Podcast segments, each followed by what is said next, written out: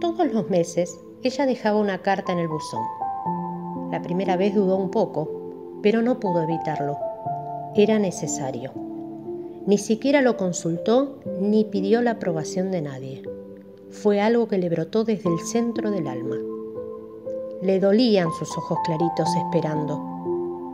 Tomó una hoja y con todo su amor le escribió unas poquitas líneas. Cerró el sobre, le puso la estampilla y se animó. Después rezó. Pidió que todo saliera bien y pidió perdón. Ella sabía que Dios la iba a perdonar. Cuando el portero abrió el buzón del edificio y vio esa carta de hermoso sobre papel rosa dirigida a Verónica Calori, tercero A, subió, tocó el timbre y Claudia abrió la puerta. ¿Cómo está Antonio? Muy bien, señora, pero para usted no hay nada. Hoy traigo una carta para la princesita. La carita de Vero se asomaba por detrás de la puerta. Los ojitos se le encendieron y se le hicieron más claritos que nunca. Claudia, sorprendida, agradeció y cerró. Seguro que es de mi mamá. Claudia miró el remitente y con un nudo en la garganta dijo, Así es, mi amor, una carta para Vero de su mamá. ¿Querés que te la lea? No, dijo ella. Mejor espero a mi papá, porque él siempre me dijo que cuando mi mamá me escribiera me la iba a leer. Vero sabía esperar.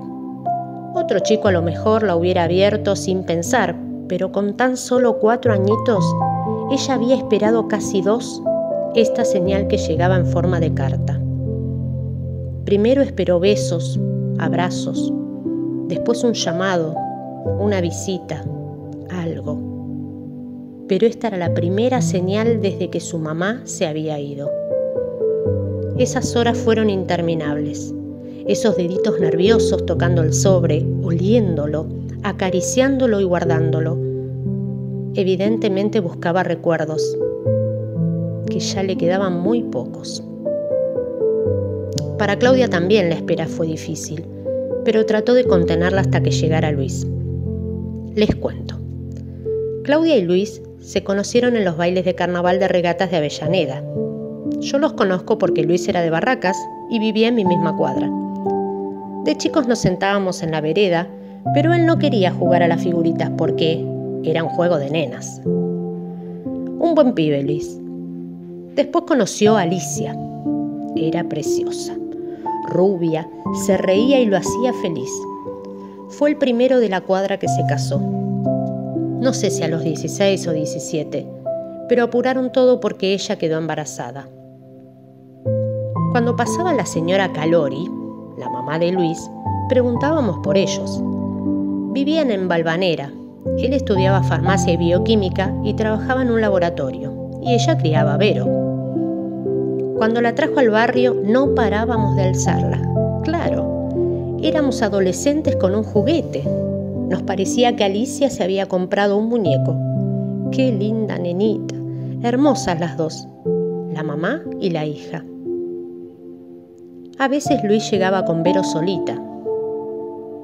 Ali está buscando laburo, no da más, nos decía. Quiere dedicarse a diseñar ropa. Alicia se empleó en una casa de vestidos de novia. Ella y otra chica eran las modelos que se encargaban de mostrar los últimos diseños. Algo es algo, decía Luis, porque necesita distraerse.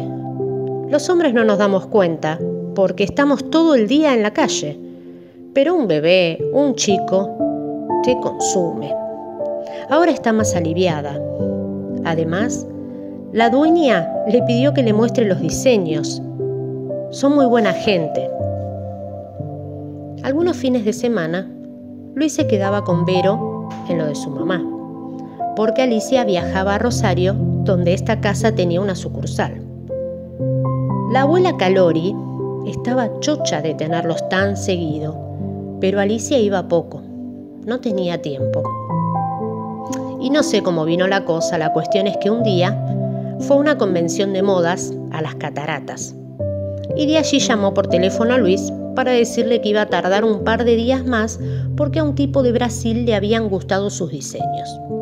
Y después llamó desde San Pablo. Y después llamó otra vez. Y otra vez. Y no volvió a llamar más. Luis se preocupó, no sabía de dónde ubicarla. Fue a verla a la diseñadora del negocio, que le dio el teléfono de San Pablo y le dijo que Alicia había renunciado porque había conseguido colocar sus diseños bastante bien. Pero cuando Luis llamó a Alicia, le pidió que no la presionara, que estaba tratando de hacer su carrera, que era tan joven y que tenía tantas, pero tantas responsabilidades, y que estaba confundida y que no le daba la cabeza para criar a una nena y que tomar distancia les iba a hacer bien, etcétera, etcétera, etcétera. Luis no podía creer lo que estaba escuchando, pero no pudo hablar casi nada. Alicia parecía un loro y diciendo perdón, perdón, perdón, perdón, y cortó. Sintetizando, seis meses después llamó desde España para saber cómo estaban. Y habrá llamado una o dos veces más y se borró. Así, literalmente Alicia se borró.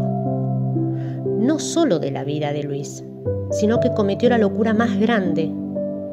Abandonó a Vero, que no llegaba al año y medio. Ni Luis ni nadie salía del shock. A pesar de todo, él siempre intentaba justificarla, tal vez porque la amaba y tenía la esperanza de verla aparecer, o tal vez por vergüenza. Pero Luis se la bancó. Con todo el dolor y el miedo se la bancó, y todavía no había cumplido los 19. Pasó un año y llegaron los carnavales. Ese sábado hizo un calor de morirse.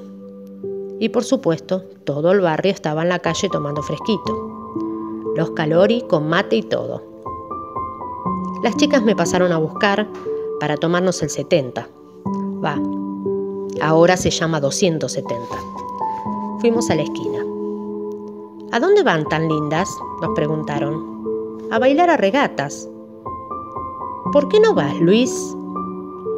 Todos los ojos miraron a Luis y se puso rojo como un tomate, pobrecito. Quería matar a la vieja. Pero pobre. Tenía cara, no sé, cara de soledad. Me dio mucha pena. Entonces le di un codazo al hermano de Gracielita, a Eduardo, y él entendió. Y le dijo, dale, flaco, no me largué solo con tantas mujeres. Nos dimos cuenta que ese chico era un papá responsable, cuidadoso, pero que solo tenía 20 años y tenía muchas ganas de venir. Que venga, que venga, decíamos todas, y al final lo convencimos. Cuando entró a regatas, que en época de carnavales no cabía ni un alfiler, puso la cara de un nene entrando a Disney. La verdad es que el club estaba divino. La última vez que Luis había ido a bailar fue unos meses antes de conocer a Alicia. Esa noche Banana Pueyrredón cantó mi tema preferido, Negra no te vayas de mi vida. La pasamos tan bien que quedamos en volver al otro día. Claro, era carnavales. Bailes sábado, domingo, lunes, martes, aunque estuvieras reventada, ibas. Era una ley. Y precisamente ese domingo bailó con Claudia, una morocha preciosa. Era todo lo contrario a Alicia. Creo que la sacó a bailar precisamente por eso. Y nunca más se separaron. Y al año se fueron a vivir los tres juntos. Luis, Claudia y Vero. Empezaron a funcionar como una familia. Pero inesperadamente unos meses después, cuando Claudia empezaba a involucrarse como una mamá postiza, apareció Alicia. Sí, así sin avisar. Apareció en la casa de Barracas. Luis pidió permiso en el trabajo y se dio máquina mientras viajaba. Sabía todo lo que le iba a decir. Lo había ensayado durante un año y medio. Tenía acumulado dolor, bronca, angustia, por él, pero por sobre todo por Vero. Pero cuando la vio, no pudo. Alicia parecía tan frágil. Él le dijo, hola, seco y frío. Y ella se puso a llorar. Pidió perdón, dio explicaciones, siguió llorando. Y Luis, Luis terminó acariciándole la cabeza. Después de todo era la mamá de Vero y estaba suplicando que le dejara ver a la nena. Él aceptó, pero tenía que ser en su presencia y en su casa. Ese primer encuentro fue tenso. Claudia prefirió dejarlos solos y fue a dar una vuelta. La nena no la recordaba mucho, pero como Alicia parecía la chica de Alicia en el País de las Maravillas, rubia y encantadora, la compró enseguida. Fue todos los días de la semana. Se quedaba un rato y se iba. Pero el domingo le pidió permiso a Luis para llevarla al zoológico. Volvieron contentísimas, sobre todo Vero, con vestidito nuevo, muñeca nueva y amor nuevo. Se notaba que otra vez la princesita se encontraba con ese amor que había perdido en un rinconcito de su corazón. Le brillaban esos ojitos claritos y de a poco la empezó a llamar Mamali. Dos meses después, Alicia le planteó a Luis que había visitado un abogado para ver si se podía llevar a Vero a vivir con ella. Luis se quiso morir. Pero ella insistía que antes había estado mal, pero que ahora podía criar a su hija, que en todo este tiempo había madurado y que si no aceptaba iba a pedir la intervención de la justicia para que le designara una visitadora social, que comprobara que ella estaba bien, etcétera, etcétera, etcétera. Y Luis le dijo de todo, y ella no se quedó atrás. Pero no se dieron cuenta que Vero estaba escuchando. Y de repente dijo, Mamali, ¿no es cierto que nos vamos a vivir juntas? Se hizo un silencio y Luis fulminó a Alicia con la mirada, como exigiéndole una explicación. Ella le dijo que, como estaba entusiasmada con la idea de vivir con la nena, se lo comentó y también que iba a tener un cuarto hermoso y que su papá y Claudia la podían ver todos los días y que sería feliz y que serían todos felices todos felices para siempre y que una mamá y una hija deben estar juntitas, todo para que Vero presione a Luis desde su inocencia. Una semana después, Claudia le preparó la ropita y la vieron alejarse diciéndole chau desde la ventana de un fitito blanco que manejaba un tipo. Era la nueva pareja de Alicia. El pacto se fue cumpliendo con normalidad hasta llegó a cumplirse con felicidad, porque Vero era feliz. Luis la visitaba casi todos los días. O si no, Alicia la dejaba con Claudia, que extrañaba mucho a su casi hijita. Pero un día, cuando la nena estaba en, la casa de su papá, Alicia llamó para avisar que su novio le había roto el auto y como habían ido a San Nicolás, se iban a quedar a pasar la noche ahí. Al otro día no apareció. Al otro día tampoco y una semana después llamó. Lloraba. Decía que se había peleado con el tipo, dijo que tenía que pensar, que necesitaba estar sola, lloraba, hablaba como un loro y mientras pedía perdón, perdón, perdón, cortó. Otra vez. La pregunta, ¿cuándo viene Mamali? se instaló en sus vidas. Luis le decía que ya iba a venir, que se había ido a trabajar un poco lejos, que el trabajo quedaba en otro país, que iba a tardar un poco más y todo lo que el pobre pibe se le podía ocurrir. A la noche Vero lloraba hasta quedarse dormida y aún dormida susurraba Mamali. Y el tiempo pasó y Vero se acostumbró a esperar y sus ojos claritos ya no brillaban. Claudia no lo soportó no lo consultó ni pidió la aprobación de nadie. Fue algo así que le brotó desde el centro del alma. Le dolían esos ojos claritos esperando. Tomó una hoja y con todo su amor le escribió unas poquitas líneas. Cerró el sobre, le puso una estampilla de Paraguay que había comprado. Bajó los tres pisos, se esmeró en que nadie la viera y metió la carta en el buzón del edificio. El remitente decía solamente Mamali. Cuando Luis la empezó a leer se dio cuenta que no era Alicia, sino Claudia que estaba llorando, la autora de la carta. Pero Vero le pidió que se la leyera como diez veces y él la vio tan contenta que se convirtió en su cómplice. Estará bien esto, Claudia, dijo Luis. No sé, pero la quiero tanto. Y así todos los meses llegaba la carta para Vero de parte de Mamali. Durante más de dos años recibió puntualmente su alegría. Pero un día Vero había cumplido los siete y una hermosa tarde de septiembre, parada frente al colegio, estaba Alicia. Cuando Claudia llegó y la vio, no supo qué hacer, pero quería proteger a Vero. Entonces se acercó y le dijo que no le hiciera más daño a la nena, que se fuera. Pero Alicia pidió perdón otra vez. Dijo que no podía seguir así, que necesitaba ver a su hija y seguía llorando y hablando como un loro.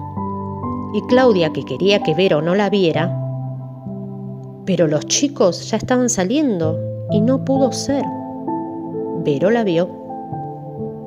Entonces Claudia le tuvo que decir lo de las cartas, ya que la nena estaba creída que su mamá se acordaba de ella. Se lo dijo por si Vero se lo mencionaba. Cuando Vero la vio, le sonrió un poquito, pero después cuando se dio cuenta de quién era la rubia que estaba con Claudia, le sonrió un poco más. La abrazó y le gustó abrazarla. Le preguntó, ¿por qué lloras, Alicia? Porque te extrañé mucho, le contestó. Entonces Vero se dio vuelta y dijo, Ma, ¿puedo invitar a Alicia a casa? Claudia se quedó helada. Nunca le había dicho mamá y pensó que la nena, que era más viva que todos, lo hacía para molestar a Alicia. Cuando llegaron, Luis la mandó a Vero para adentro.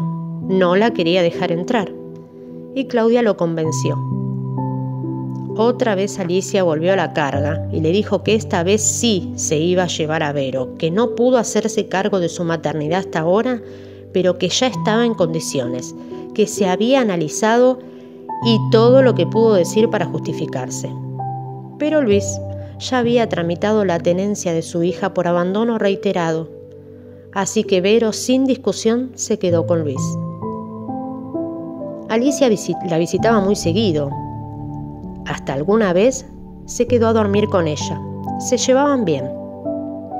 Pero la nena siempre encontraba una excusa para volver a su casa. Le gustaba mucho estar con su papá y con Claudia, sobre todo cuando la dulce Claudia quedó embarazada. No se quería mover de su lado. Cuando nació Nicolás, Vero estuvo celosísima, pero tenía adoración por su hermanito.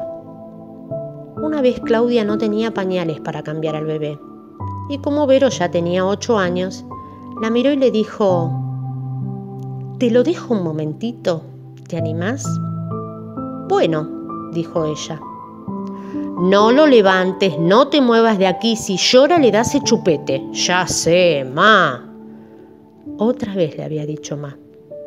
Pero esta vez fueron los celos, pensó Claudia. Ni bien cerró la puerta, Nico empezó a llorar de una manera terrible. Vero cantaba y le daba el chupete, movía la cuna y nada. Entonces tuvo una idea. Sacó una hoja y sin consultarlo solamente por amor, le escribió unas poquitas líneas. Cerró el sobre, golpeó la mesa y dijo, Pase, don Antonio. Gracias, qué contento se va a poner Nico. Nico, una carta de mamá. Yo te la leo. Claudia entró apurada en pleno griterío pero sobre el llanto se imponía la voz de Vero leyendo la cartita. las mismas cosas que ella había leído alguna vez. Claudia esperó a que terminara y se le hizo un nudo en la garganta. Estaba muy conmovida. Entró y Nico ya no lloraba. Vero feliz le puso la carta en la cuna y se fue a jugar. A la noche, mientras cenaban los tres, Vero le contaba a su papá. Ya sé cuidar chicos, ¿no, ma? Porque me quedé sola con Nico y se puso a llorar, pero después lo hice callar. ¿No, ma? Otra vez ma. Sí, es una señorita, dijo Claudia. Además, le leí la carta y le gustó. ¿Qué carta? preguntó Luis. La miró a Claudia sin entender por qué tenía los ojos llorosos. Una cartita, le leí una cartita. Así como me las escribió mamá Claudia cuando Alicia no venía. Bueno, así igual. Hubo un silencio valioso, irrepetible. ¿Vos sabías que era yo la que te escribía? dijo Claudia. Al principio no, pero después sí, porque la letra era como la tuya. La vi en tu agenda. Y decime, ¿te sentiste mal? Porque la verdad es que te engañé, ¿no, Vero? Mira, ma, yo pensé y pensé y al final entendí que para ser una mamá, una mamá de verdad, hay que tener un corazón de mamá, ojos de mamá, manos de mamá. Cuando abrí la agenda, ¿sabés lo que dije? Esta es la letra de mi mamá. Y de verdad no quería otra mamá. Y me sentí muy bien como una hija. Claudia estaba emocionada y Luis también. Pero miró para abajo como buscando las palabras que necesitaba y siguió. Alicia es buena, pero es como yo chiquita, pero un poco más alta. Otra vez el silencio. Vero miró a Claudia. Vos entendés, ma. Sí, mi amor, ¿cómo no te voy a entender? Dame un beso. Los ojitos de Vero brillaban más que nunca. Habían dejado de esperar. Aquellos ojitos claros Patricia Sosa.